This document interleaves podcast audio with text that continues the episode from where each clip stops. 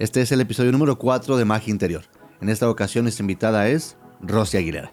Rosy es psicóloga, especialista en tanatología y psicoterapia, actualmente desempeñándose en psicoterapia racional emotivo-conductual, en la cual posee una especialidad clínica y una maestría. Ella también se desempeña en acompañamiento tanatológico, brinda cursos de duelo y resiliencia, entre otros temas. Rosy me ayudó en este episodio a entender más el duelo, qué es y cómo éste se manifiesta de distintas formas en nuestras vidas, que hay distintos tipos de duelo y que también hay diferentes caras o detonantes que nos presentan ante un duelo. Que en resumen, el duelo es un dolor ante una pérdida, de acuerdo, Rosy, pero ella nos ayuda a entenderlo de manera un poco más profunda y al mismo tiempo digerible y muy interesante. Que muy interesante se convierte en una muletilla en este episodio.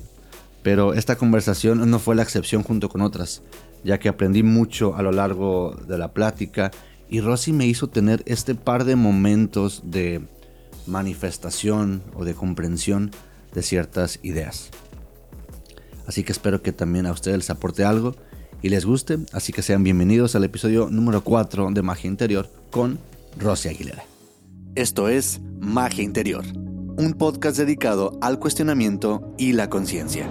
Aquí plantearemos preguntas para explorarnos a nosotros mismos y si es necesario, redefinir nuestros paradigmas. Bienvenidos, juntos haremos Magia Interior. Psicóloga Rosy Aguilera, especialista en psicoterapia y en tanatología o acompañamiento tanatológico. Si me equivoco ahorita, ella me la va a corregir. Rosy, muchas gracias por tomarte el tiempo y por estar con nosotros. Te doy la bienvenida a Magia Interior. ¿Cómo estás? Muchísimas gracias, Hugo. Muy bien. Muchas gracias por la invitación. Yo feliz de compartir aquí contigo el día de hoy. Este, sí, soy psicoterapeuta eh, racional emotivo conductual y también estudié diplomados en tanatología y acompañamiento tanatológico, que es ahorita también en lo que en lo que me enfoco, me especializo, doy consulta en psicoterapia, doy también acompañamientos y trabajo en un hospital en el área de terapia intensiva, en la parte hospitalaria, ¿no? O sea, también acompañando pacientes hospitalizados y familiares también en todo ese proceso que implica una hospitalización. Perfecto, oye, se me hace, se me hace muy interesante Rosy, la verdad, no tenemos mucho tiempo, honestamente, de, tener comunicación. A mí lo que se me hizo interesante cuando yo llegué a tu contenido, obviamente durante el podcast o al ratito vamos a, vamos a dejar por ahí esas, esos, esos enlaces, si no es que ya están por aquí, tal vez en algún lado del, del contenido. Se me hizo muy interesante ver este background del cual nos hablas, pero un enfoque que yo vi que tiene que ver con el duelo. Y al estar hablando en magia interior, en este podcast, de hablar de nuestra mente, entre otros temas, pero especialmente en la mente, creo que iba de la mano, pues, de, iba de la mano con ello, ¿no? Para saber cómo funciona nuestra mente, en, en este caso en específico, en el duelo, y es de lo que quisiera hablar contigo el día de hoy. Más que nada, enfocarnos ahí, pero vamos a ver para dónde vamos con, con esta plática. De hecho, no hace mucho también en las redes de nosotros de magia interior, nos dejaron un par de preguntitas que tienen que ver con el duelo. Entonces, si, alguna, si de alguna manera, mientras estamos platicando, por ahí las podemos introducir, lo hacemos. Si no, al final, a ver si vamos, si ponemos a regarlas, ¿te parece? Claro que sí. Perfecto, Rosy. Pues de nuevo cuenta, muchas gracias. Oye, quisiera empezar por algo muy importante. Antes de entrar en tema como tal, creo, si no me equivoco, y a los que nos están escuchando, es que a veces escuchamos esta, este término, el duelo. Creo que comúnmente lo asociamos, o de primera mano lo asociamos con la pérdida de un ser querido. Creo que esa es nuestra primera asociación. Y, a veces tal vez no hablamos de ello como tal o de estas etapas, que es para lo que tú estás con nosotros, no vas a ayudar a entenderlo. Pero primero quisiera saber, Rosy, si nos ayudas a entender un poquito por qué es importante hablar del duelo y entender cómo nos afecta nuestra vida cotidiana. Y es, es muy, muy importante conocerlo y adentrarnos a este término y este concepto que en ocasiones también, cuando hablamos de duelo y lo asociamos con la muerte, le huimos o decimos, ah, mejor después, ¿no? Después. o, o, ya que empezamos a vivirlo, decimos, ¿qué es esto, no? ¿Por qué me siento así? A veces no lo asociamos, no le damos la palabra duelo, pero llega e inexplicablemente nos hace tener reacciones incómodas, porque al final el dolor, tanto físico como emocional, es incómodo. Entonces es muy importante conocer de duelo y hablar de duelo para uno, ponerle este nombre por lo que es y entender cuáles son las reacciones esperadas cuando vivimos un proceso de duelo y que no solo se vive cuando perdemos a un ser querido, sino ante cualquier pérdida en nuestra vida, ¿no? Definiendo al duelo como el dolor que se vive cuando experimentamos una pérdida. Entonces puede ser la pérdida de trabajo, la pérdida de una relación importante, la pérdida de una etapa de vida también, transitar de la adolescencia a la adultez o ya cuando llegamos a la vejez, ¿no? O sea, todo lo que se pierde, la pérdida de salud, por ejemplo. Entonces, cuando hablamos de pérdida, y no solo en cuestión relacional o de etapas o de algo importante en nuestra vida, sino también de objetos. Todo lo que sea que le demos valor a nuestra vida e implique una pérdida, pues ahí es donde va a entrar el duelo a escena, ¿no? Perfecto. Oye, se más interesante que menciones, porque creo que a veces no pensamos en que hay, no sé si la manera correcta de decirlo sería distintos tipos de duelo, o más bien hay duelo más en distintos escenarios o con distintas personas, ideas, experiencias. Eso se me hace muy interesante. Ahorita que nos ayudes a entender un poquito de ello, no sé si sea redundante mi pregunta, pero entrando ya en tema como tal, ¿qué es el duelo?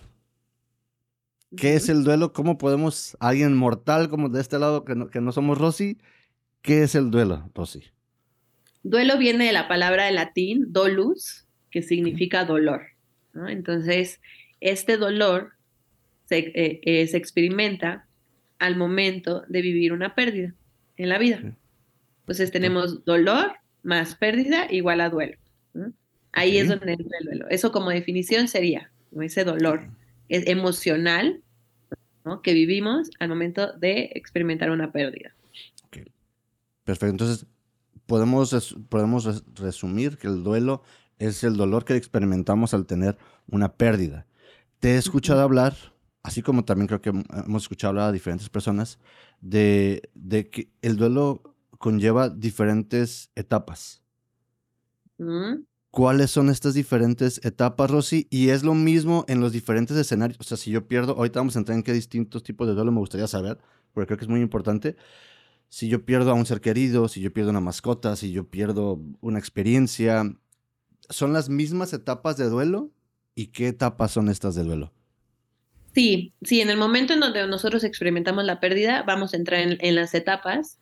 Creo que lo que va a definir cómo se vive cada una de estas etapas va a ser el motivo de la pérdida, cómo fue el tiempo transcurrido, si ya nos habíamos preparado no para ello, eh, el tipo de relación, vínculos, ¿no? Y, y todo, y, cómo yo me encontraba antes de la pérdida, mental y físicamente, ¿no? En energía, en, en, antecedentes o algo que ya estuviera viviendo, y esto se presentó aparte de otros factores que ya estaban involucrados. Entonces, en cuanto a etapas, Elizabeth Kubler-Ross habla de estas etapas que ya conocemos comúnmente, que son las que más escuchamos, ¿no? La, la, negación, el enojo, la ira, la negociación, el, eh, la parte de depresión y llegando a la aceptación, ¿no? Pero diversos autores ya también se han adentrado también al tema de mucho más contemporáneos y hay una autora con la cual yo baso mucho de mi, mis acompañamientos en cuanto a etapas de duelo que se llama Alba Payas y Alba Payas es una psicoterapeuta que se enfocó en estudiar e hizo un modelo relacional eh, para integrar cada una de estas etapas que ella en vez de etapas les dice fases. Porque no son etapas que vamos transitando de manera lineal, sino son fases que a veces se presentan en el proceso de duelo en la vida, de que vivimos la pérdida hasta que nos morimos, ¿no? Entonces, eh, cada una de estas fases no son lineales, eso significa que no es que ah, pasamos el shock y la negación y entonces ya, ya nunca me vuelvo a sentir así, ya nunca vuelvo a negar lo sucedido, va, va siendo como una espiral, altas, bajas, de repente puedo volver a experimentar enojo, aunque ya estuviera en una, en una fase de crecimiento, ¿okay? Y eso es lo que también ella propone. La propuesta más actual es entender a las etapas del duelo como fases que no son lineales, que este, la aceptación viene desde un inicio. ¿okay? Hay otro autor que se llama William Burden, que también estudió mucho el duelo, y, y, él lo presenta como tareas del duelo. Entonces, él, para él, la primera tarea es aceptar la pérdida.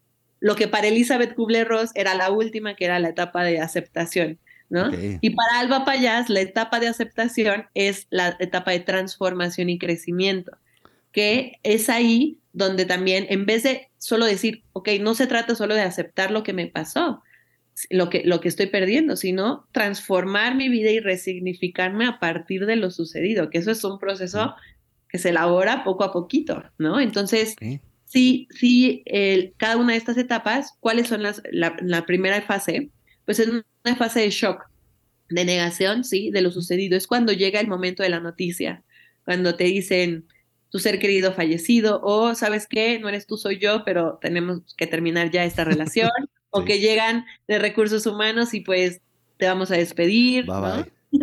Se acabó o que perdí mi celular y no sé dónde está. Ok, Entonces, También es como un, es el momento en donde digo, no, no lo pudo haber perdido. Seguramente en un lugar está, ¿no? Hablando como un objeto, pero también es como un, esto no puede estar pasando y, lo, describen mucho como si fuera, como si alguien te noqueara, o sea, te dieran un golpe y te dejaran así como todo aturdido, noqueado, tal cual la palabra, ¿no? O sea, como que confusión, eh, la, la, realidad parece distorsionada. Ajá, como no escuchas ni las voces. Hay un proceso que se llama eh, despersonalización y desrealización, que tal cual es como si te salieras de tu cuerpo y entonces vieras la realidad desde un ámbito diferente. Y a ti te ves en otro lugar, pero como que no, eso es un mecanismo de defensa en nuestra mente para como protegernos del dolor que va a representar después vivir la pérdida. Por eso es la primera etapa. Esta es shock. Se más interesante ahorita, se más interesante que mencionas el, el, término de despersonalización, porque lo hemos hablado en el podcast con otros invitados y se me hace muy interesante que tú lo mencionas ahorita, si no me equivoco, desde, el, desde el aspecto como un mecanismo de defensa. Y en el, en el podcast también lo hemos platicado desde un punto de vista, eh, obviamente un poquito a lo mejor más místico o espiritual, no necesariamente como un mecanismo de defensa, sino como una etapa o una fase de, de, estas experiencias místicas. No vamos a entrar ahí ahorita, solamente es más interesante que que hay diferentes maneras de ver esta despersonalización.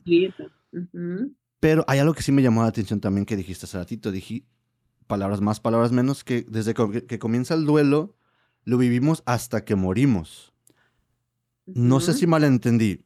En nuestra vida supongo que tenemos distintos duelos, o vamos a vivir distintos duelos, y estos, o sea, van a estar con nosotros hasta que nos vayamos, sencillamente entran en diferentes etapas. Exacto. El dolor no se va, el dolor no se hace más pequeño, más mm. bien nosotros crecemos alrededor del dolor, que eso es algo muy interesante.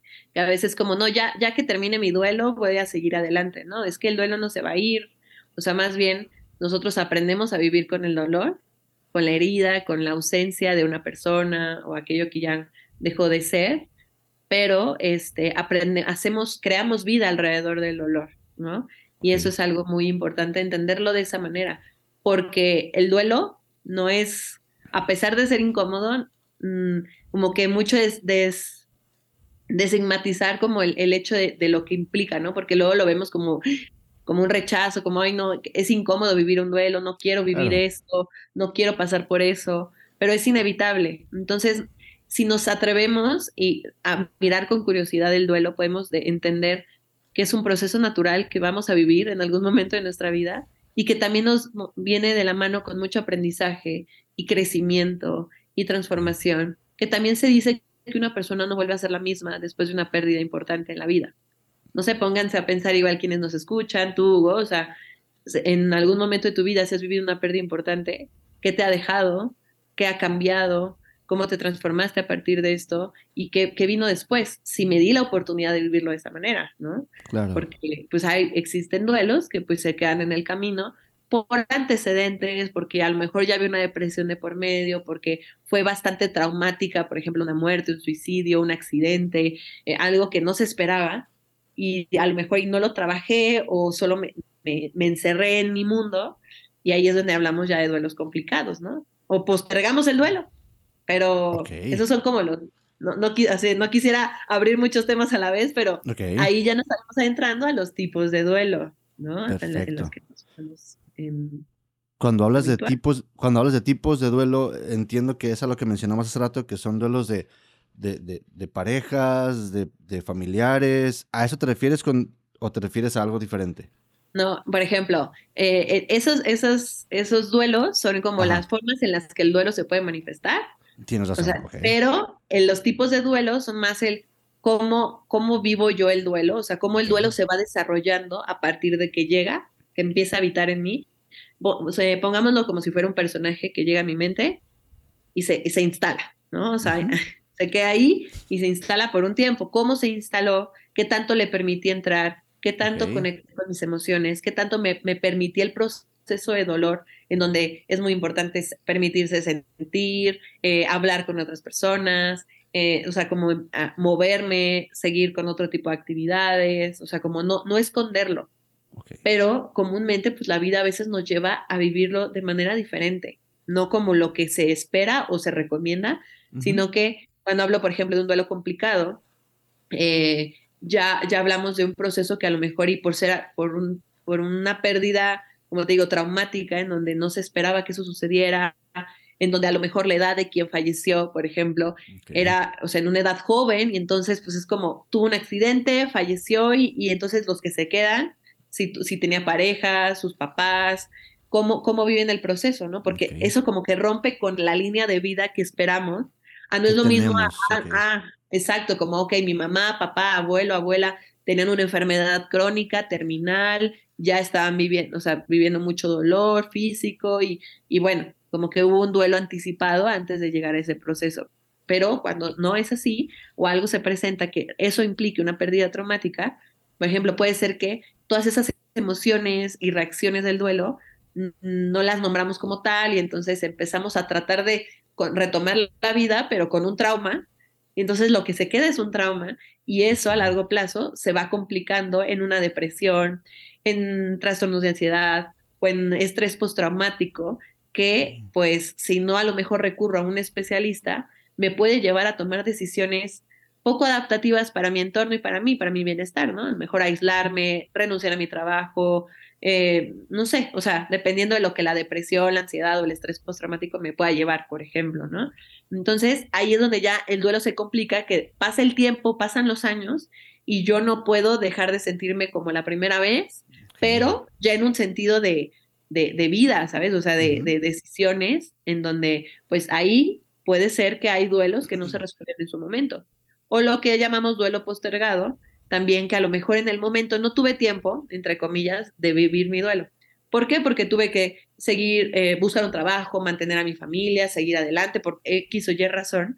No lo pude vivir en el momento y entonces va a salir después, tal vez porque vivió una pérdida de nuevo y entonces se une el postergado con el nuevo y una bomba, ¿no? A veces se activan o se, se, abren duelos que traemos porque en el momento no los vivimos y entonces se postergan para después, pero ese después nunca llega y entonces ya aprendí a vivir con, con esa incomodidad pero ¿qué pasa? Que vuelvo a vivir una pérdida o me corren de mi trabajo o termino una relación y entonces se destapan duelos que pues ahí traíamos y que no le habíamos dado el nombre de duelo, ¿no? Y otro tipo de duelo que son los desautorizados, que son duelos que a veces se viven en silencio, ¿no? Por ejemplo, la, la pérdida perinatal, al ser duelos que a veces digo, no me siento comprendido y comprendida por otras personas, entonces prefiero, no hay que decir que perdimos un bebé o mejor hay que seguir intentando, ¿no? como duelos que se viven en silencio, el suicidio también, ¿no? O sea, como que lo que también se vive en estigma que hace que los duelos no se, no se validen como lo que son, o la pérdida de una mascota también es un duelo desautorizado. Como te dicen, hay un perrito, no pasa nada, ya es la vida sigue. ¿Cómo vas a llorar por una mascota? Cuando pues también es un vínculo importante y se vive, es uno de los duelos, o sea, bueno, cada duelo tiene su, su valor, pero el, la pérdida de una mascota también lo tiene como todo otro duelo, entonces son duelos que se viven al, al no validarse por la sociedad, a veces los callamos, y entonces al desautorizarlos o que los demás lo desautoricen, pues lo dejamos ahí como encerradito y pues es lo que luego también trae otro tipo de, de conflictos. De conflictos. Entonces a eso llamamos tipos de duelo. Ya, se me hace interesante que mencionas ahorita el duelo de, mascotas. No quisieran, de hecho alguien preguntó, por, por, aquí si no me equivoco, si alguien tenía preguntas sobre el duelo, una, una conocida, Gwen González, había preguntado sobre qué es el duelo de mascotas. Sencillamente preguntó, dejó como, ¿qué es el duelo de mascotas? Lo mencionas, sí duele, si alguien no lo ha vivido, creo que sí duele aquí me gustaría aprovechar para hacer la mención brevemente y no intento que se trate de, mí ni el tema ni la situación, pero curiosamente, en, cierta forma, este podcast existe por una pérdida que yo tuve de mi mascota. Ok. Y, y es algo que yo tenía ya muchas ganas de platicar de muchos de estos temas, pero cuando pasa esta pérdida, paso por varias cosas en las que recuerdo, digo, bueno, paso por un proceso que me dice, ok, creo que tengo que retomar algo y aquí estamos, ¿no? No vamos a hablar ahorita de ello, no se trata de mí, pero sí me gustaría entender eso. Y alguien preguntó eso, Rosy. ¿Qué es el duelo de mascotas? ¿Es igual que perder a un ser querido? ¿Es peor? Supongo que a veces también es difícil porque no te esperas que de repente tu mascota se vaya, o a veces sí sabes que se va a ir.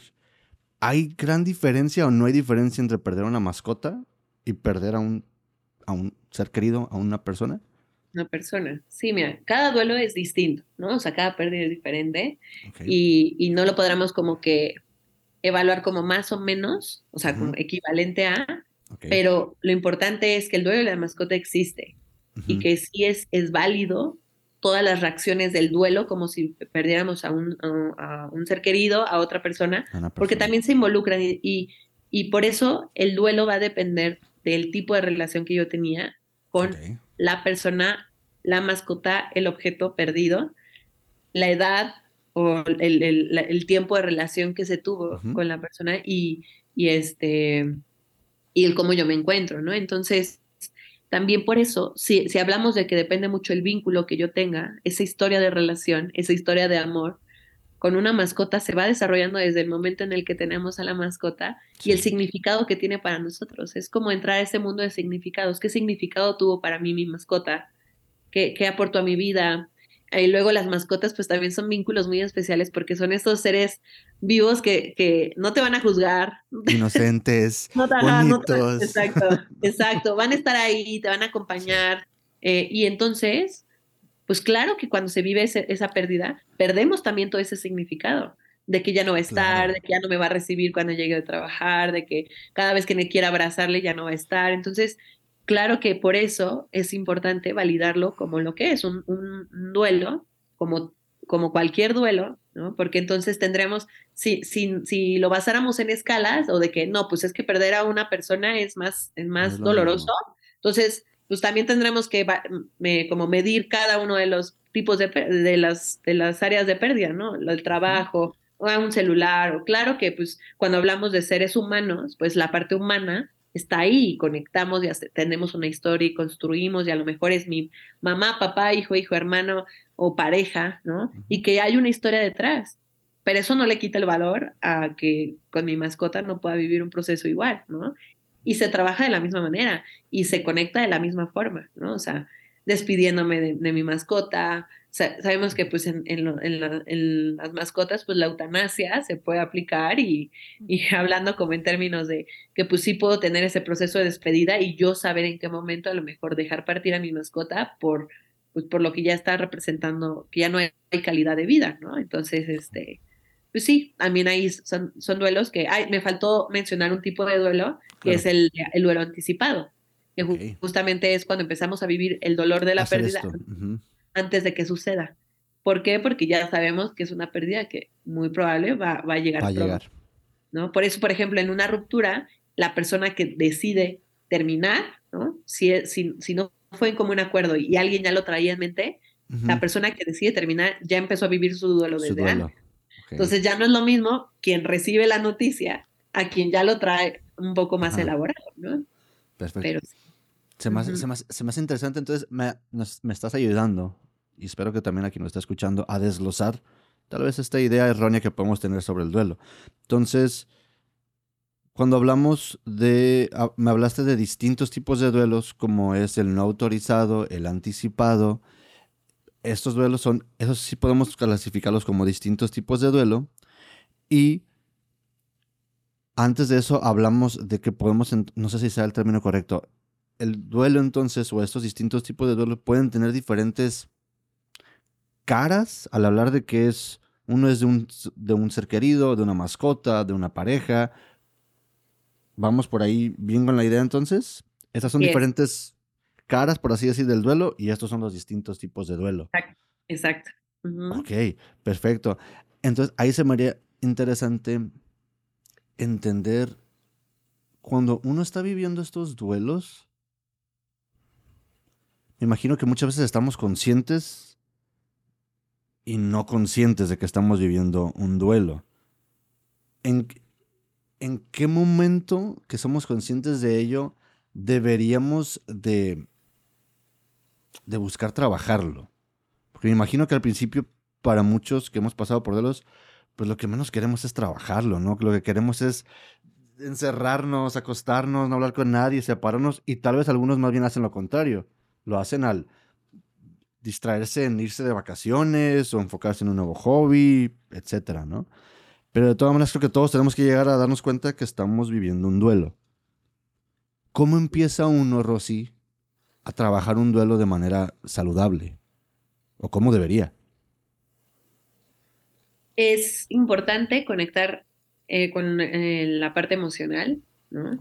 Eh, citando un poquito ¿no? a este autor, de, William Worden, que habla sobre las tareas del duelo. La primera tarea sería esta, la aceptación de la pérdida. Aceptar que realmente la persona no está esta relación ya terminó, mi salud ya no es la misma, porque a partir de que yo acepto, empiezo a conectar con las emociones.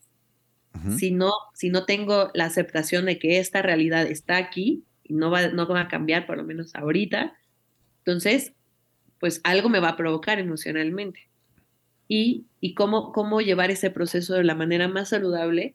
Por eso partimos de, de, de conectar con esas emociones de saber que existen, de darles el nombre por lo que son.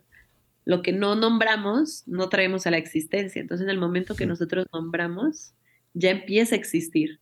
Empieza a existir el, eh, la pérdida, empieza a existir el dolor, empieza a existir la tristeza, el enojo, la culpa, todo lo que empieza a ser nombrado.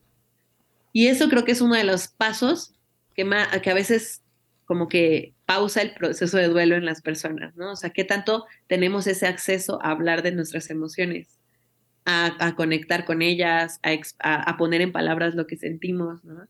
Si de repente escucho comentarios de no, ya sigue adelante, o no, ya no llores, o ya no hables de eso, ya hay que seguir, no, no dejas descansar a tu ser querido, ¿no? O sea, todo cuando hablamos de mitos, ¿no? En cuestión al dolor y a las lágrimas. Entonces, este, eso es un factor importante también, el conectar con estas emociones. Pero a la vez, como el duelo cansa, físicamente el duelo es cansado y mentalmente también. El duelo es agotador. Entonces, tampoco se recomienda estar todo el, todo el tiempo, las 24 horas, en la emoción, porque sería muy cansado. Entonces, lo que se recomienda también es encontrar un equilibrio en lo posible, ¿no? O sea, dentro de nuestra realidad, en donde conectemos con las emociones con la persona que ya no está, con, eh, pues sí, con lo que está significando para mí, con lo que extraño. Y, y, ese momento se puede dar muy especial. O sea, yo lo que siempre les recomiendo y trabajamos mucho es encontrar un espacio en casa donde pueda conectar con mis emociones y con aquella persona o con lo perdido, ¿no? Es como un rinconcito en donde pueda ser mi rinconcito de, de, de, de emociones, ¿no? Donde me permita poner una canción, prender una vela, escribir, ver fotos, eh, llorar y, pueda darme ese, espacio. Y no se recomienda que sea en cama, porque la cama pues está eh, destinada para, para el descanso, para dormir. Hacemos lo contrario. Exacto, justo lo que hacemos es queremos hacer bolita en nuestra cama y no querer salir de ahí.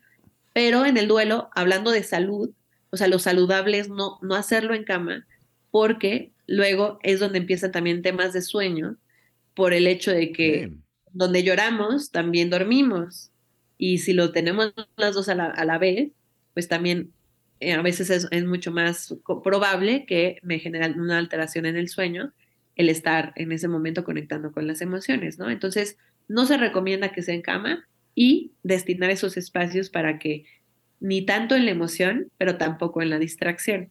Entonces, por el otro lado, también se recomienda tener actividades que me distraigan, salir de casa, salir de cama, eh, aplicar una rutina de, sueño, de, autocuidado en donde se involucremos hábitos de sueño, de alimentación, de movimiento, no sé, una actividad que me, que me haga mover físicamente, ¿no? Y no tiene que ser de alto rendimiento, simplemente pueden ser hasta pequeñas caminatas, eh, masajes suaves en articulaciones, o sea, como que mover al cuerpo y, em, pues estar en constante, en constante conexión con nuestro cuerpo es importante.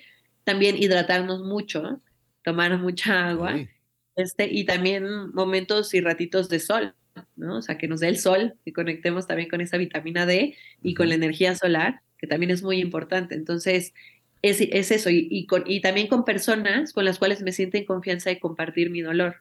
Buscar esa red de apoyo es muy importante. Entonces, distraerse es importante, pero tampoco estar todo el tiempo en la distracción y tratando de evitar la parte emocional, ¿no? Porque ahí es donde dejamos, o sea, ni, por eso los extremos, ni uno ni otro es saludable, encontrar el equilibrio y cuando a lo mejor yo sienta que, ok, se escucha muy bonito, pero no logro encontrar el equilibrio, pues también por eso buscar ayuda profesional, ¿no? Es importante. Ahí es donde entra el chance y no estoy logrando encontrar ese equilibrio, ese balance, me sobrepasa el dolor, no le encuentro una explicación, está siendo muy desgastante y me siento perdido o perdida, también ahí es donde entra pues el buscar el apoyo, el, contenido eh, para entender por qué me siento de esa manera.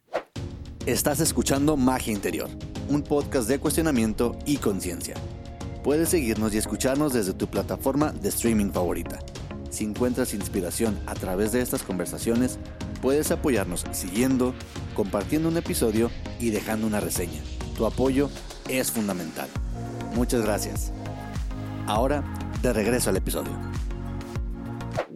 Rosy, ¿todo duelo debería o en qué etapa de duelo debería de necesitar ayuda profesional. No sé si ya dijimos que el duelo se vive de distintas maneras.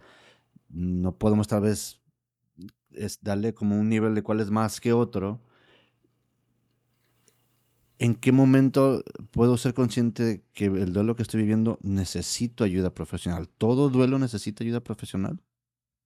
Mira, eh, para, para, responder esa pregunta, yo podría dividir el apoyo, bueno, como el, la, ayuda profesional en, tres etapas, porque uno es el apoyo tanatológico que yo pueda recibir al momento de vivir una pérdida, otro el acompañamiento tanatológico y otro ya el, la ayuda psicoterapéutica y profesional en caso de ser un duelo complicado, eh, donde ya las alteraciones conforme pasa el tiempo no disminuyen, se mantienen o hasta incrementan en cuestión a, a, mi vida, ¿no? Mi trabajo, mis relaciones sociales, mi autocuidado, entonces, el apoyo tanatológico simplemente es tener las bases para yo entender y darle nombre a lo que estoy sintiendo. Y eso lo podemos recibir de personas, por ejemplo, yo cuando estudié tanatología, eh, en, mi, en, mi generación, no, no todas las personas que estábamos allí éramos psicólogos, psicólogas, ¿no? O sea, había distintas este, profesiones o hasta personas que no, no, tenían una profesión relacionada con esto, pero estaban interesadas en entender qué era la tanatología, qué era el duelo, y estudiar sobre eso, simplemente por temas personales. Y son personas que a lo mejor al entender un poquito de dónde viene la parte tanatológica y duelo, pueden brindar un apoyo tanatológico a familiares, a amistades. O sea, el apoyo tanatológico simplemente es tener las bases para yo saber que lo que estoy viviendo es un duelo son reacciones esperadas y que esto va a pasar.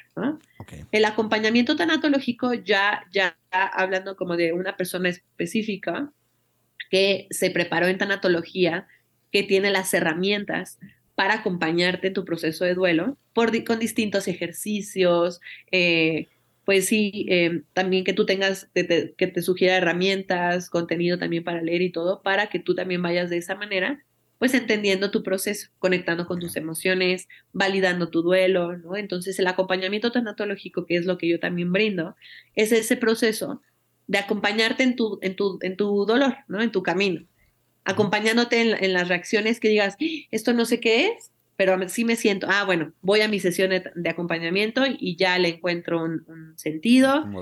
Voy trabajando, me dan estos ejercicios, lo lloro, lo conecto y todo, y ahí voy, ¿no? Y el, y el proceso psicoterapéutico no es algo que todas las personas en tanatología se podemos brindar, ¿no?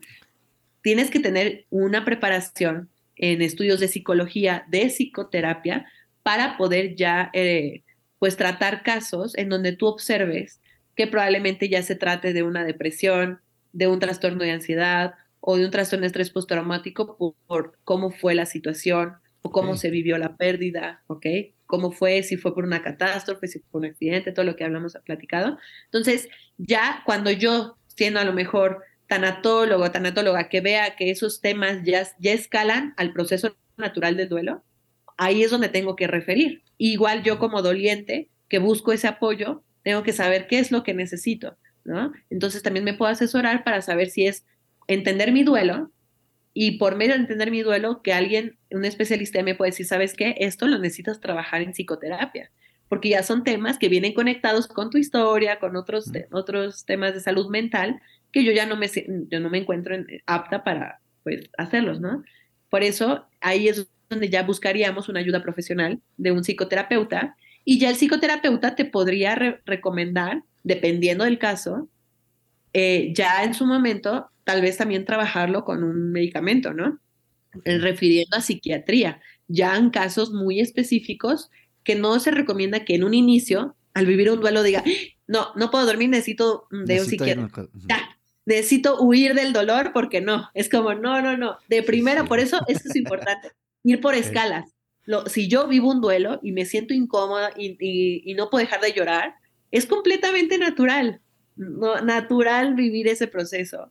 Y cada, cada, cada etapa tiene su, su, sus reacciones esperadas, ¿no? Entonces, por eso no es recomendable que de primera instancia, al momento de sentirme incómoda, digo, no, con, con una medicina ya me tomo esto y ya no voy a sentir ansiedad, ya no voy a poder dormir, porque pues estamos huyendo del dolor. Estamos huyendo, claro. Hay casos que pues ya conforme pasa el tiempo y detectemos que ya son duelos complicados, ya requieran tal vez de un medicamento o con simplemente psicoterapia, pues se sale adelante, ¿no? Entonces, este, esas serán como las maneras de, de, entender de qué es lo que puedo necesitar al momento de vivir una pérdida y en qué momento acudir. Pues yo creo que primero, tener esas bases, ¿no? Leer sobre esto, la bibliografía es muy importante, entender al duelo. Hay un libro muy bueno que se llama El mensaje de las lágrimas de Alba Payas, que es esta psicoterapeuta que te mencionaba, que trabaja con duelo, y es un, es un libro dirigido a dolientes. Entonces, esta, es muy ameno, es muy sencillo de leer y explica paso a paso cada una de estas fases, qué recomendaciones te da, cómo se puede vivir, cuáles son como las reacciones esperadas. Entonces también creo que ese contenido psicoeducativo ayuda mucho como a, ah, bueno, sé que voy por ese camino, por esta fase y a entender, ¿no? A lo mejor y si no puedo acceder a, un acompañamiento personalizado, pues por eso existimos personas que también estamos en redes sociales, que compartimos contenido, recomendamos eh, bibliografía y damos talleres, o sea, como que también que no solo digamos, híjole, es que no, no, no, no puedo acceder a, algo personalizado, pues ya ni modo. No, como que buscar de dónde también entender al duelo, ¿no? Entonces, este tipo de espacios, por ejemplo, escuchar podcasts que me ayuden a, ah, ok, voy por acá. Por aquí vamos bien. Ah, exactamente. Y, y, más que nada, Rosy, mi pregunta iba muchas gracias. O sea, la abarcaste de manera, creo que, no sé si podía decir, de manera mm, tanto profunda como superficial, por así decirlo, sin, sin, sin, demeritarlo, pero más que nada también iba a eso que acabas de mencionar, o sea, a quienes nos está escuchando, pues que tampoco se trate de que em, empieza el dolor y tengo que correr con, con alguien, ¿no? O tengo que medicarme, ¿no? O a veces inclusive automedicarse, que sería pues peor, ¿no? consideraría. No, no sé cuál sea el término correcto. Y creo que todos los que hemos vivido un duelo, pues tenemos que entender pues que vamos a tener que vivir ese proceso, ¿no? Y de alguna manera a veces, no sé si solos, pues, y de la mano, como tú dices, de estas diferentes recursos o herramientas, vamos a ir reconociendo nosotros esas diferentes etapas y cómo vamos, ¿cuál será la palabra? Tal vez sanando, integrándolo de una, de una manera. Ahorita, antes de llegar a este punto, hablábamos más que nada de, creo que hemos estado hablando desde el punto de vista personal, desde la perspectiva personal. Pero creo que también todos en nuestra vida nos enfrentamos al duelo desde una como terceras personas. Eh, son esas dos, o nos toca o lo vemos en alguien más, ¿no? Y creo que también no sabemos cómo reaccionar muchas veces. No sabemos cómo actuar de manera correcta, tanto como familiares, como amigos, como compañeros de trabajo, que no sabemos a veces qué decir o decimos la cosa incorrecta. ¿Cómo podemos, cómo podemos apoyar a otras personas? ¿Qué podemos decir? ¿Cómo, ¿Cómo podemos reducir esa pregunta? ¿Cómo podemos ayudar a alguien más que está en duelo, Rosy? De manera correcta. Claro, claro. Es, es muy importante, creo que también verlo desde esa perspectiva, ¿no? Eh, ¿Cómo acompaño a alguien en duelo? Porque viene desde, la intención es desde el amor, ¿no? O sea, desde, ok, quiero ayudarle, claro. pero ¿qué tanto le estoy ayudando con mis palabras? Porque la recomendación de base, si a lo mejor no sé qué decir, mejor no decir nada. Acompañar en silencio es como la, recomendación así de base, de que si me encuentro confundido y no sé cómo, qué decir, mejor en silencio te escucho. Escucho y, este, y brindo como mi acompañamiento eh, para el proceso que está por vivir, ¿no? Justo ese, ese apoyo en, el momento en donde la persona probablemente no necesite palabras, necesite un abrazo, necesite que le ayudes con otro tipo de cosas, trámites, este, eh, con el súper, con la comida, con, ¿sabes? Como que hay muchas maneras en las que podemos estar que no sea con las palabras. Entonces también preguntar, ¿cómo te puedo ayudar? ¿No? Aquí estoy, ¿cómo te puedo ayudar? ¿Qué necesitas en este momento? Eh, ¿qué, qué, es importante para ti? O si necesita tiempo la persona, espacio, o necesita a lo mejor presencia, pero en silencio. Entonces, mucho también es trabajar en los silencios, porque nos cuestan trabajo, siento, ¿no? Es como estar ahí nada más tengo que decir algo y estamos en la mente, no, ¿qué digo? ¿Qué digo? Exacto, ¿cómo no? ¿Qué le digo? ¿Qué le digo? Y es como, no, a ver, calmémonos porque también y pensemos en, siendo las personas que viven la pérdida, ¿qué tanto de verdad escuchas en ese momento? O sea, estás en mejor en otro canal, escuchas, sí que alguien está hablando, pero no, no estás como entendiendo las palabras. Y pues hay frases que sí es importante no decir o evitar en lo posible, como el échale ganas, ¿no? El échale ganas es es, es no, malo. exacto, es como X, exacto, es como, no, no, no, por ahí no, ¿no? O sea, échale ganas o ya está en un mejor lugar, ¿no? O sea, tú tranquilo, ah, este, no llores, este, eh, Dios sabe por qué hace las cosas, ¿no? O sea, también mucho cuando involucramos la parte religiosa para, para ayudarle, entre comillas, a la persona a entender que ya era lo mejor, pues también podemos estar dando otro mensaje, ¿no? O sea, porque no sabemos exactamente, la persona no sabe, o sea, no, no, quiere escuchar que era lo mejor o que ya está en un mejor lugar, porque no, no quiero que esté en un mejor, quiero que esté aquí hoy, hoy conmigo.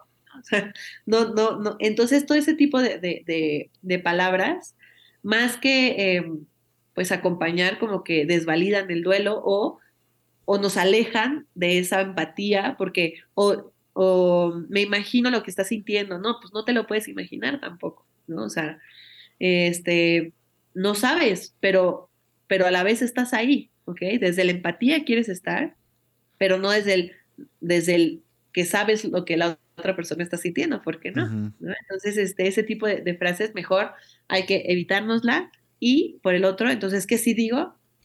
Esto, pregunto, pregunto, aquí estoy, cómo puedo estar para ti, ¿no? Es válido lo que sientas, también mucho validar las emociones, ¿no? Precisamente como comúnmente se desvalidan, hay que validarlas. Es muy válido lo que sientes hoy, aquí estoy contigo, ¿cómo puedo acompañarte? ¿Qué necesitas? Y aquí voy a estar, y aquí voy a estar, porque también hay algo importante. Luego, este tipo de comentarios, em, en el momento a lo mejor, y si hablamos de la muerte de, de una persona, este, podemos decir, lo que necesites, aquí estoy. Pero esa frase se puede decir muy fácil. Y puede ser que las personas que vayan al funeral te dicen, lo que necesites, aquí estoy. Y conforme pasa el tiempo, el duelo se va haciendo más evidente.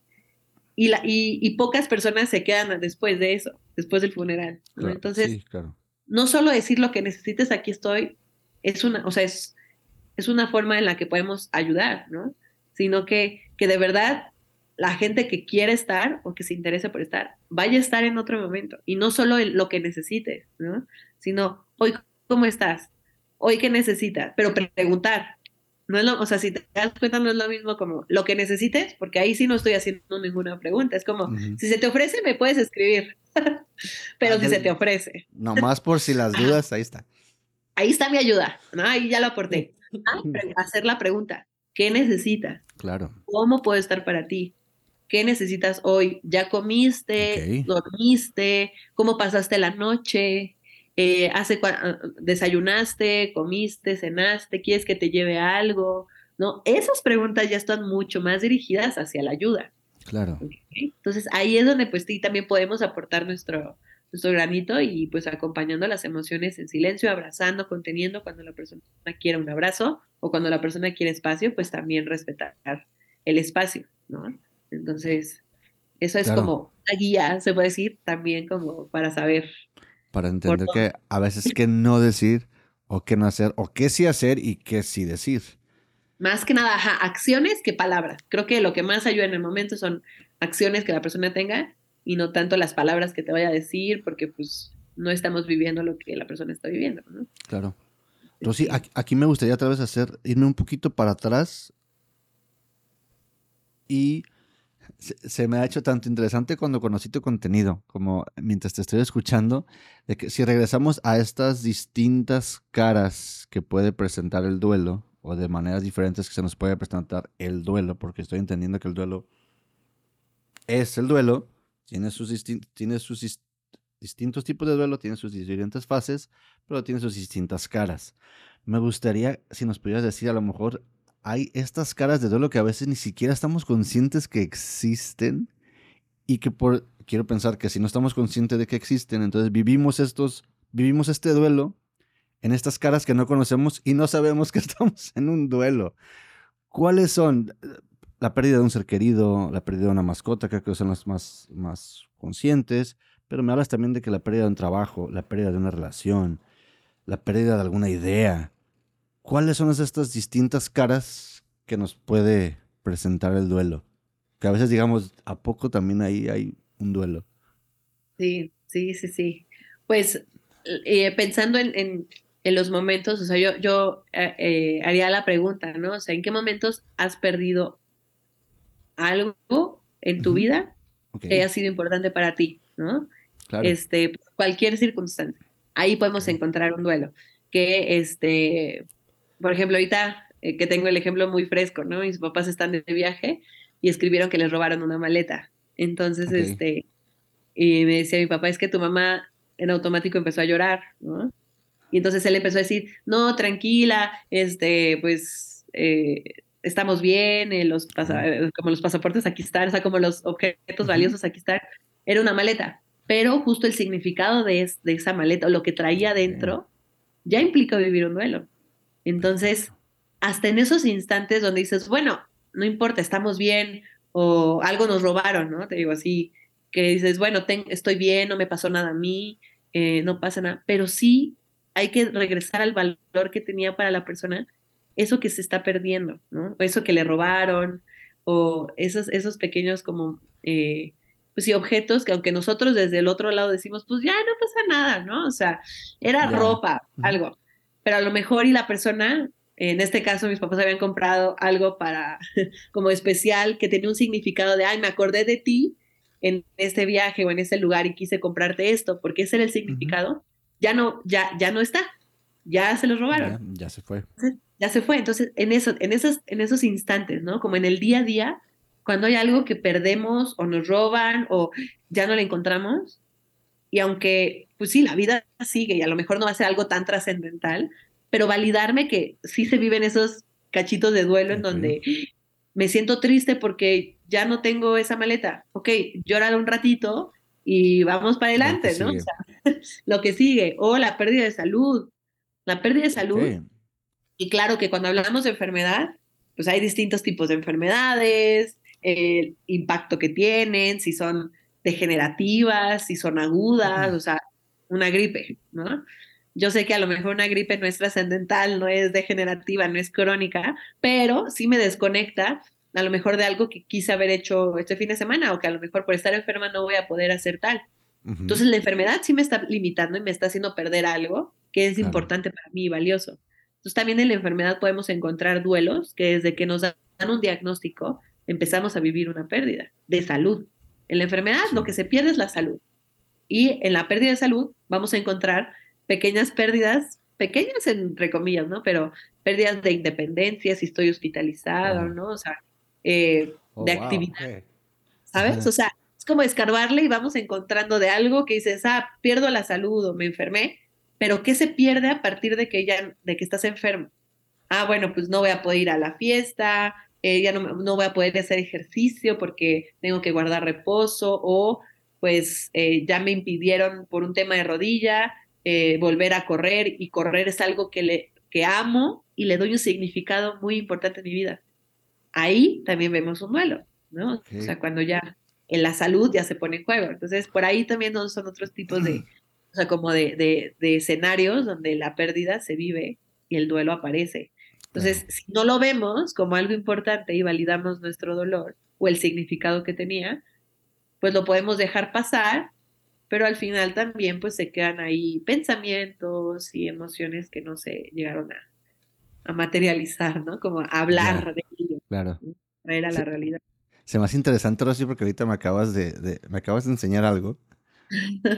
a lo largo de la, de la plática, pero eso, eso, es lo que me encanta de esas conversaciones que a veces, y, no sé, espero que esto pase más seguido, pero a veces, y ahí está la cámara y el audio que es un, una es evidencia de ello, que en, plena grabación voy a abrir mis ojos así como de, ah, ok, no sabía eso. Pero curiosamente me haces regresar a, cuando hablamos de salud, me haces regresar a que en alguna etapa de mi vida yo viví una, una, este, una situación difícil por muchos años debido a una situación de mi columna que me llevó a muchísimas cosas. Ahorita mientras te escuchaba, eh, pensé, dije, wow, claro, sí es cierto. O sea, eso me hizo tener muchas de las de las situaciones de las que estás mencionando y no lo había visto así. Que la salud también nos puede llevar a eso. Algo también, si, mencionaste, si no mal entendís, que a veces también puede ser en, esta etapa de la vida en la que pasamos tal vez de jóvenes a adultos. Eso también, todas esas, vaya, la vida así es, ¿no? Pero eso también conllevan duelos. De que estamos dejando una etapa de nuestra vida que pues ya no va a regresar, se está yendo o se va. Eso es lo que estoy entendiendo. Y no había pensado que tal vez también lleva un duelo esa, esa parte. ¿También deberíamos tratarla de la misma manera o, o, no? Porque a lo mejor pienso que, pues tal vez no nos enseñaron, por lo menos a nuestra generación, no nos enseñaron que, bueno, pasamos diferentes etapas, y, entendemos que de repente ya pensamos de manera diferente o extrañamos cosas o hasta bromeamos, ¿no? Con muchas cosas que ya pasaron y que ya fueron de esa etapa, pero no lo había visto de esa manera. También son duelos, también se deberían tratar de la misma manera o de una manera distinta. En esa, en ese, vaya, en esos ciclos, en esos ciclos de la vida, por así decirlo.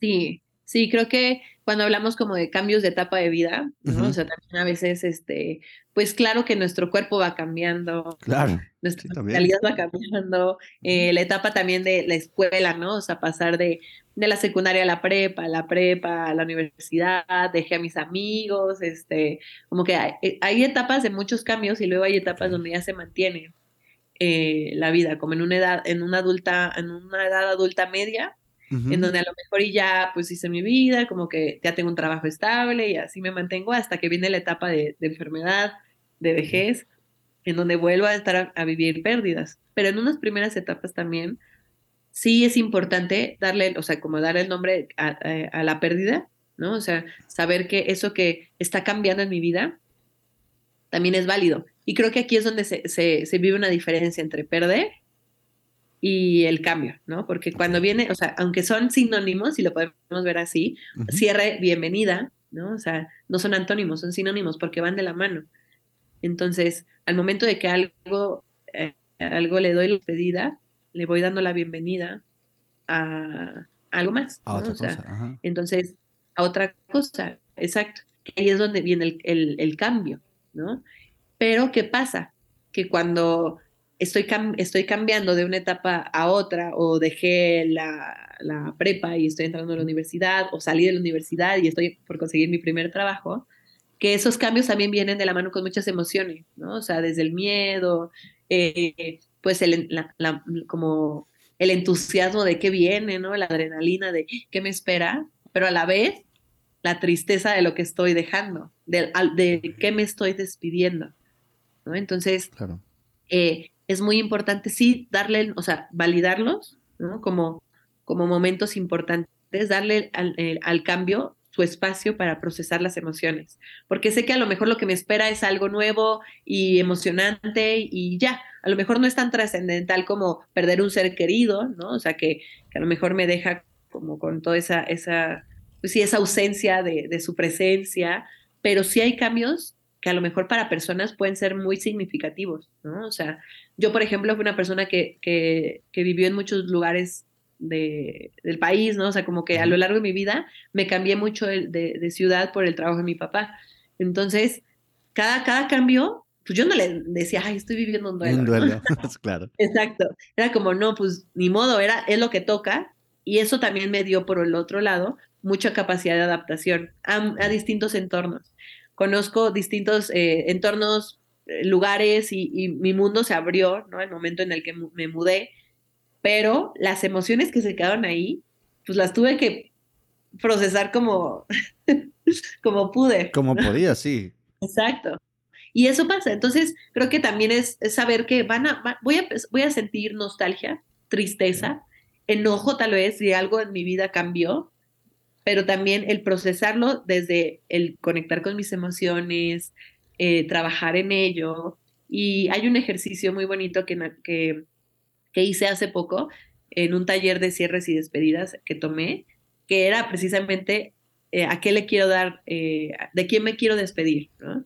En algo que en este momento está por cambiar en mi vida, eh, ¿qué, le diría a esa parte de mí o esa etapa para, en, en, despedida, ¿no? O sea, ¿a qué le quiero decir adiós? Y como son sinónimos, si le estoy diciendo adiós a esto, ¿a qué le quiero dar la bienvenida? ¿A, ¿a qué le quiero decir hola? ¿no? Entonces, es un ejercicio muy, muy como, pues sí, ilustrativo, que el momento de escribir, la escritura ayuda muchísimo a procesar todo esto, todos estos procesos de duelo, de emociones. Entonces, está interesante porque ahí es donde podemos darnos cuenta a qué le estoy dando la bienvenida, ¿no? Y puede ser también en el momento en donde pierdo un ser querido, ¿ok? Puede decir, ahorita pues no estoy en condiciones de darle la bienvenida a nada, ¿no? Y tampoco se espera que en el momento lo hagas. Pero Después, Más adelante. trabajándolo, ya también puedo entender y ver que sí hubo bienvenidas a algo. ¿Por qué? Porque pues también a, a, mi yo en duelo, que eso es algo que no conocía tal vez, ¿no? Eh, a mi yo en donde empecé a ver otras cosas, en donde tomé decisiones, por ejemplo, hace ratito que decías, ¿no? Que a partir de que perdiste a tu mascota, también eso vino de la mano con este, este proyecto, ¿no? O sea, es como, dar, la despedida a, algo o a alguien y, a la vez también saber que esa es una etapa de transformación. Ya es como la fase en donde ya estamos hablando de crecimiento y, y un sentido a lo que, a todo este dolor, ¿no? O sea, entonces, bueno, un poquito regresando a la pregunta, también es saber que sí, o sea, los, el, eh, hay que darle el nombre por lo que es, o sea, sí, sí puedo vivir un duelo, si me estoy cambiando de ciudad, si estoy cambiando de etapa de vida, si ya dejé la universidad, si dejé la prepa, o si ya estoy en una etapa en donde el nido vacío, ¿no? Cuando los hijos se van y, y ya estoy en un momento donde ahora qué hago con mi vida o un divorcio, ¿no? O sea, todas esas etapas sí se vive un duelo, le doy el nombre por lo que es, proceso emocionalmente lo que está significando y este trato de ir encontrando nuevos significados a lo que estoy, a lo que me acaba de pasar, a la realidad, ¿no? Eh, procesando emocionalmente todo eso para soltar. Pero y o de la mano con un, especialista si veo que pues también está siendo difícil, ¿no? Entonces... Algo que hace ahí, ay, interesante, Rosy, bueno, creo que hay muchas cosas, pero prácticamente ya entrando en la etapa final de, de esta conversación, hiciste ahorita le menciono, otra vez de lo que yo había dicho de, de, la, de la mascota, como entra para mí un podcast. Obviamente me lleva muchas más aristas, ¿no? De esta experiencia, no solamente decir, ah, que voy a hacer un podcast para desenfocar, para enfocarme en otra cosa. No, sino que también era algo que tenía ahí, por decir yo, desde hace mucho tiempo que quería, pero todo lo que me estaba pasando me llevó a recordar que tenía algo pendiente y que podía ahora hacerlo, ¿no? Pero también a lo que quiero llegar con esto es que también esa experiencia personal me llevó a, a un lado espiritual, claro. Me llevó a un lado, por así decirlo, también, no sé si podría decir místico, quisiera decir espiritual por el momento.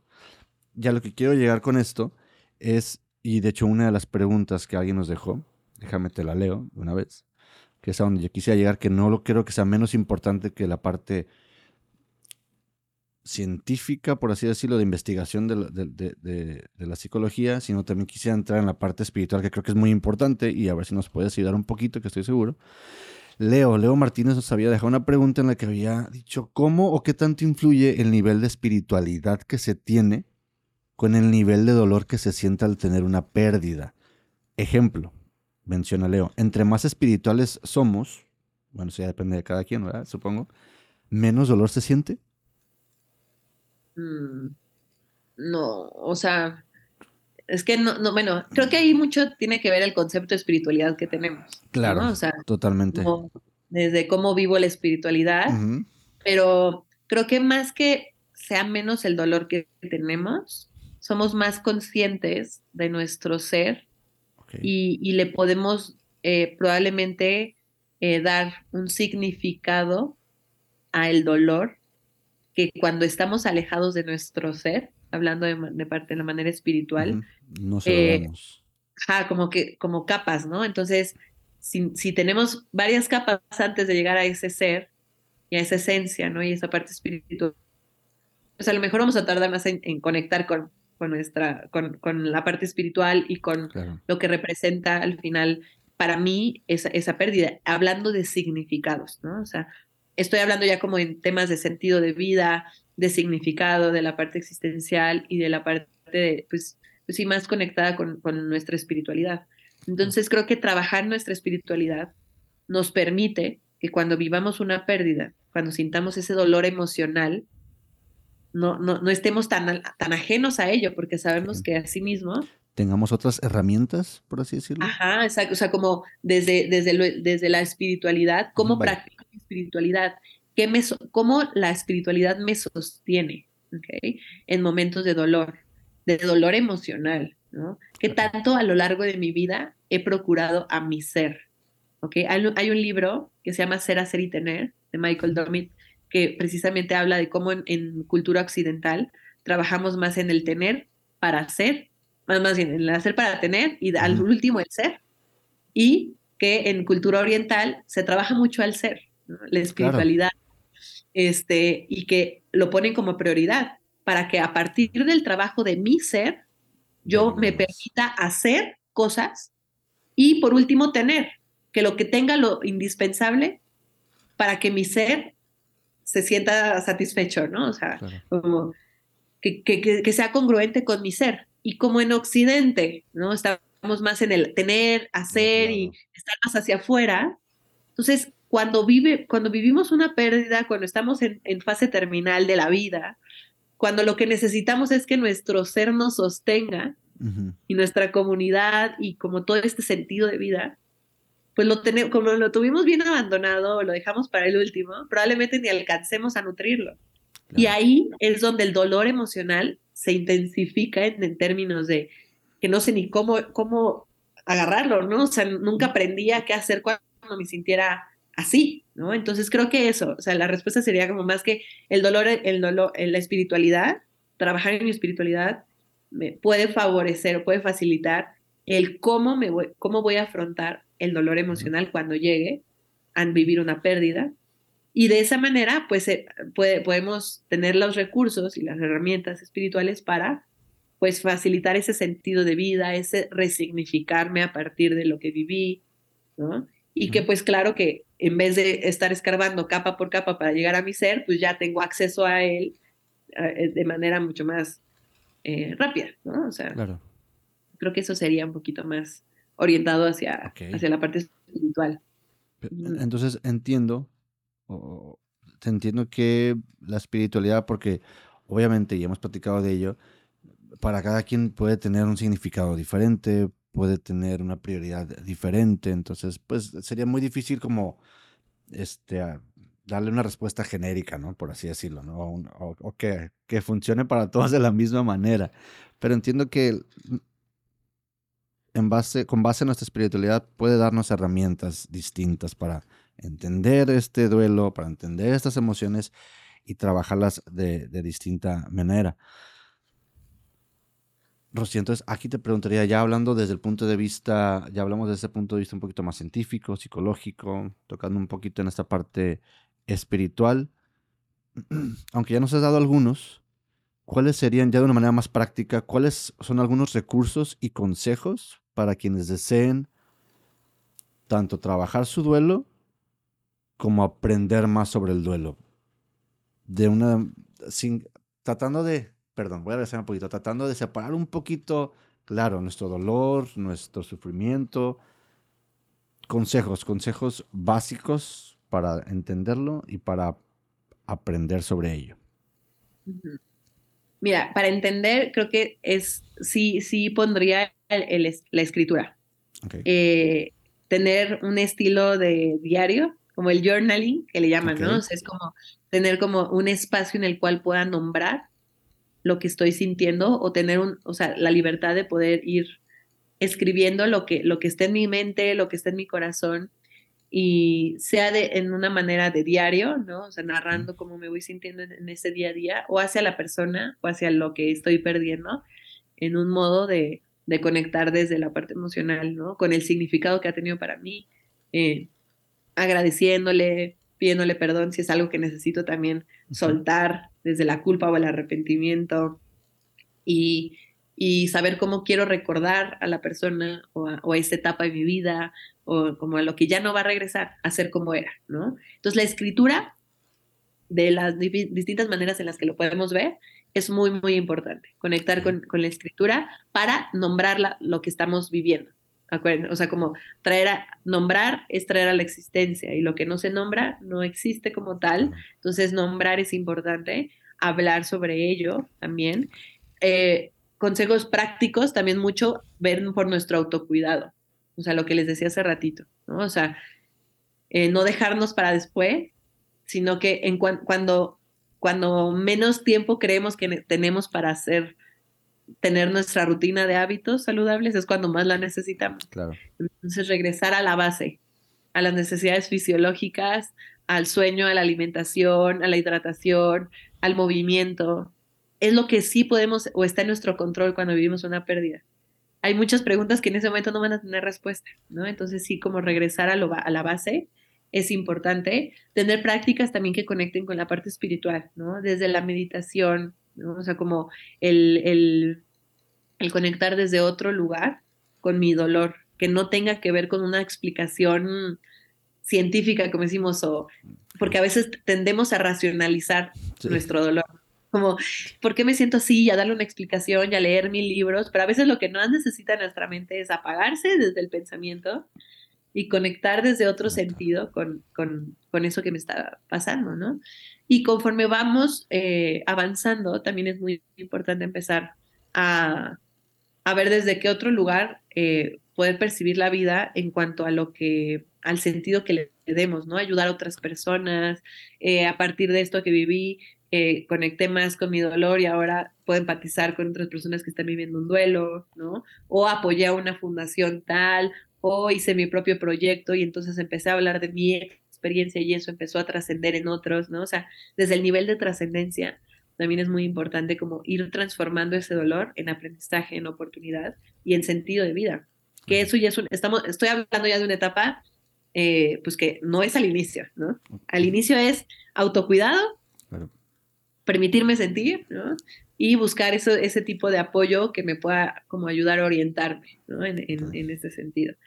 Eh, y poco a poquito, retomar mis actividades, distraerme y hablar con otras personas o hasta acudir a grupos de apoyo si lo creo necesario. También es un recurso en donde hay personas que les facilita escuchar otras historias y decir, ah, por lo menos no soy la única persona viviendo esto, ¿no?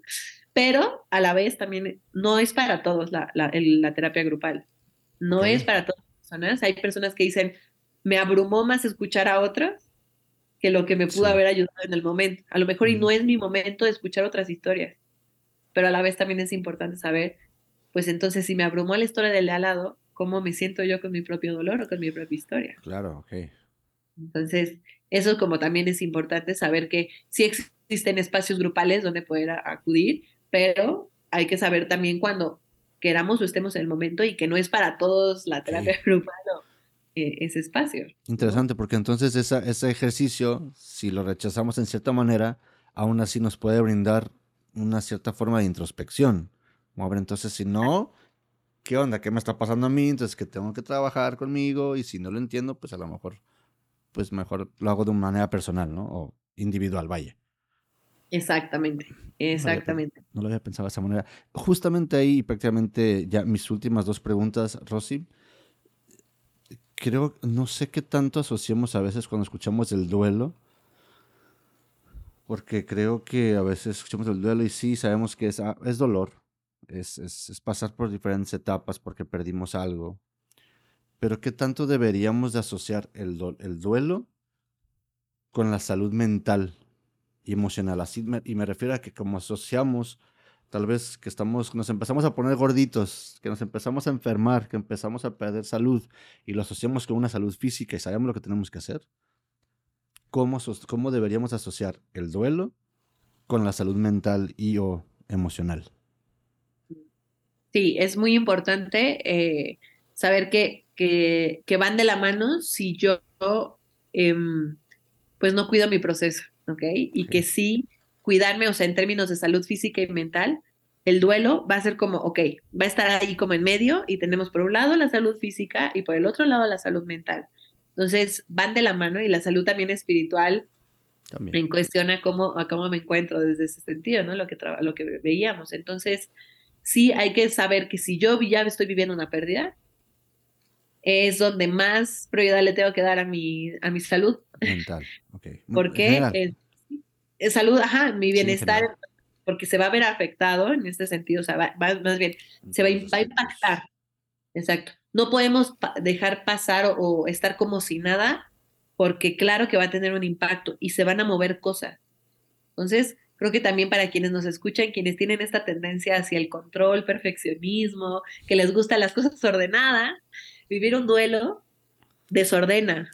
Va a cambiar todo, sí, sí, claro. Desordena, desordena, nos va a llevar a tener preguntas sin respuesta, va a ver, se va a ver el camino confuso y eso genera angustia, genera incomodidad, como no me gusta ver el desorden, me gusta tener respuestas, me gusta tener el camino trazado y el duelo te hace lo contrario. Entonces, y por eso mismo no lo vamos a aceptar o trabajar. Exactamente, por eso va a haber un rechazo y no, es incómodo, no quiero, ¿por qué me pasó a mí? ¿Por qué? Y, ¿sabes? Como ahí es donde viene el rechazo. Por eso también mucho es trabajar nuestra salud mental desde ahorita, ¿ok? Si hoy, hoy estoy escuchando esto y qué tanto le he dado prioridad a mi salud mental, independientemente si ya viví una pérdida, si no, si estoy por vivirla, cómo me encuentro, es como preparar al cuerpo para cuando venga el duelo.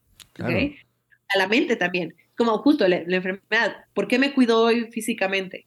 ¿Para evitar una enfermedad? Pues no, porque la enfermedad es inevitable, cuando va a llegar, va a llegar. Aunque me cuide, aunque haga ejercicio y como balanceado, si algo va a llegar, pues va a aparecer, no, no está bajo mi control. Pero cómo está mi cuerpo para cuando la enfermedad llegue, eso sí está diferente. Lo mismo con la mente, es trabajar mi salud mental implica trabajarme de manera espiritual, emocional, cognitiva también, para que cuando venga el duelo, venga la pérdida en mi vida, por lo menos me encuentre lo más saludable posible mentalmente para afrontar el duelo y no estar como diciendo, luego o en este momento no requiero ir a terapia porque no me está pasando nada, sino como también como chequeo preventivo, sería importante como saber cómo andamos, ¿no? O sea, mentalmente, cómo está nuestra salud mental, qué necesitamos ir checando, qué necesitamos, a qué tenemos que acceder. Y como les decía, no necesariamente tiene que ser una terapia y ya, ¿no? O sea, hay muchas opciones también para trabajar o entender cómo estamos. Ahora ya también con el acceso a redes sociales y, y a distintos profesionales de salud que ofrecen talleres, que ofrecen contenido, que ofrecen material de apoyo, pues desde ahí también empezamos, podemos empezar a hacer algo por nosotros, ¿no? Entonces, creo que así relacionaría el duelo y la salud mental, como que algo que sí va, que hay que estar trabajando para que cuando llegue, pues estemos no 100% preparados, porque creo que es eso, una idea, una ilusión. Pero a lo mejor preparados. Sí. Ajá. Perfecto. Pues, Saludable. Saludables, gracias por, por, por, corregir. Gente, vayamos a terapia ya a esta altura del, del creo que de la cultura, de la sociedad. Afortunadamente ya vemos la salud mental de una manera diferente, sobre todo también tal vez en esta generación. Ah, ah, y que ir a terapia, buscar nuestra salud mental, no es malo, no significa que estemos mal, que estemos enfermos, o, sino al contrario, que estamos, estoy entendiendo por lo que acaba de decir Rosy, que es prepararnos, que es cuidarnos, que es tener eso ahí, así como a veces vamos al gym seguido, vamos al... Bueno, digo vamos a los que van. También es importante eso. Rosy, mi última pregunta para ti es una pregunta tal vez un poquito más personal, de la mano del duelo. En el tiempo que llevas, con tu experiencia, ¿cuál ha sido una de las enseñanzas o una... Vaya, las enseñanzas para ti que ha sido más importante o que te han impactado de manera más fuerte sobre, sobre el duelo, sobre esto en nuestra vida? Pues creo que ha sido el, entender al duelo como, como un, maestro de vida, ¿no? y no como un, personaje que no quiero que llegue a mi vida.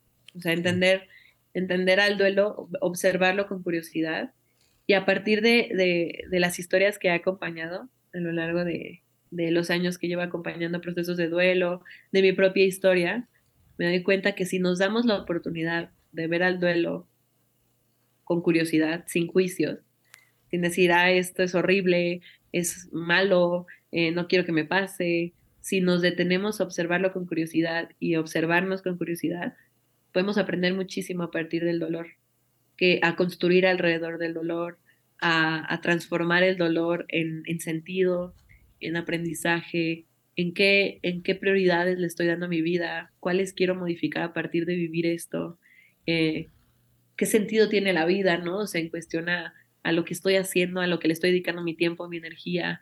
Entonces creo que eso es, eso es como uno de los principales aprendizajes que, que, he tenido, que, que, que más que huirle, es empezar a observarlo y darle chance, como siempre como el date chance de sentir porque la vida, en la vida nada es permanente. Entonces, también mucho creer en la impermanencia de la vida eh, está muy de la mano con esto. O sea, ese dolor que sientes no va a ser permanente en el sentido de intensidad, ¿ok? De incomodidad.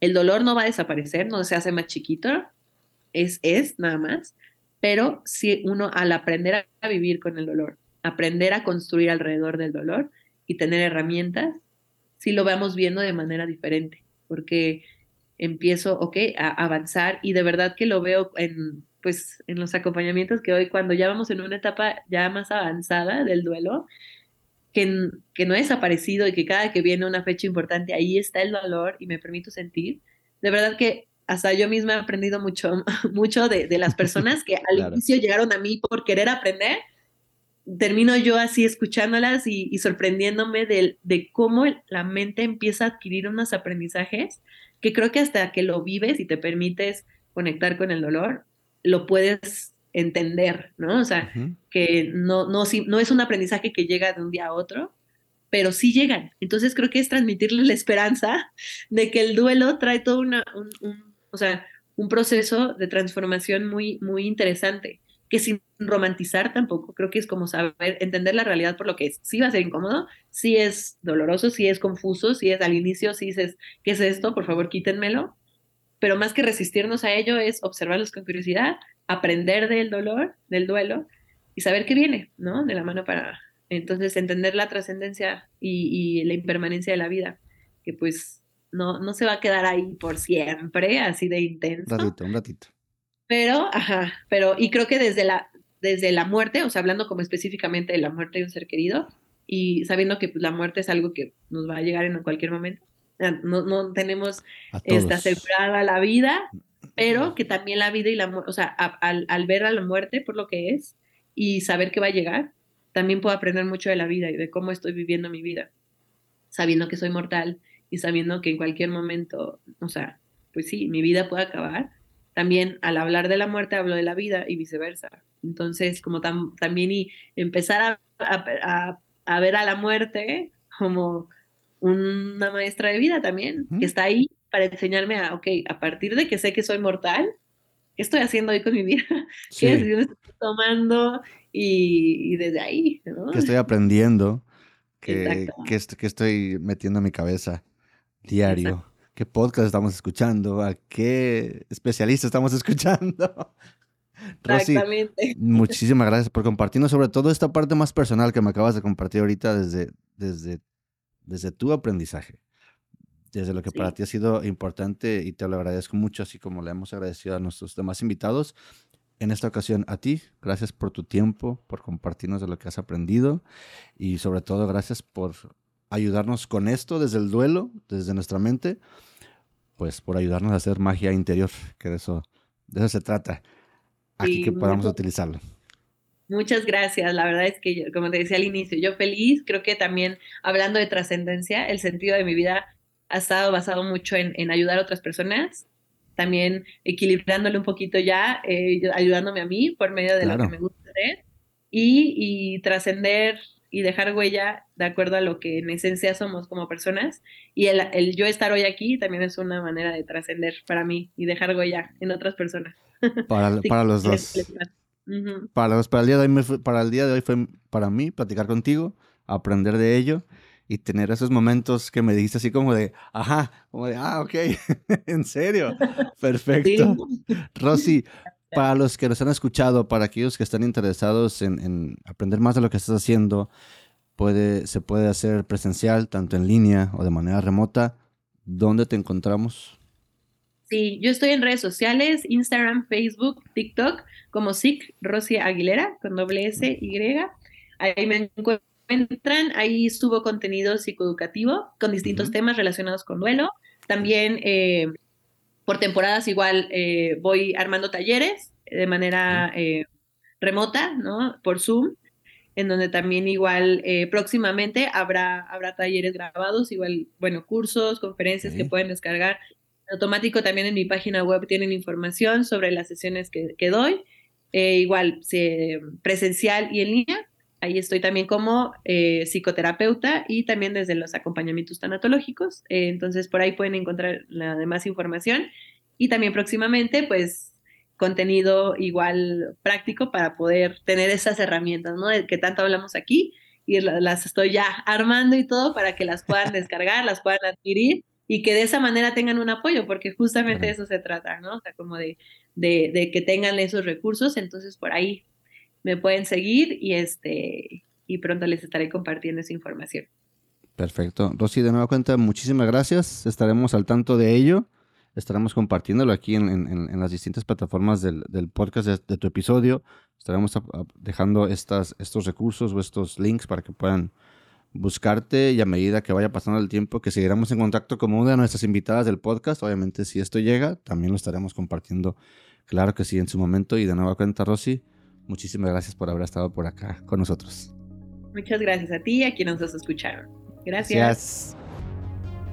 Muchas gracias a Rosy por ayudarnos a entender el duelo de una manera un poco más profunda, desde una perspectiva diferente, poder entender que estos escenarios de dolor en nuestra vida son parte de ella y que en algún momento cuando nos enfrentemos a ello podemos trabajarlo de manera más consciente y de una manera más saludable. Así que si este contenido resuena contigo de alguna manera o te inspira de alguna manera, te invitamos a que puedas apoyarnos, ya sea compartiendo un episodio, siguiéndonos o dejándonos una reseña en cualquiera de las plataformas. Eso nos ayuda muchísimo. Así que bueno, muchas gracias. Mi nombre es Hugo Dantes y nos escuchamos o vemos en un próximo episodio de Magia Interior.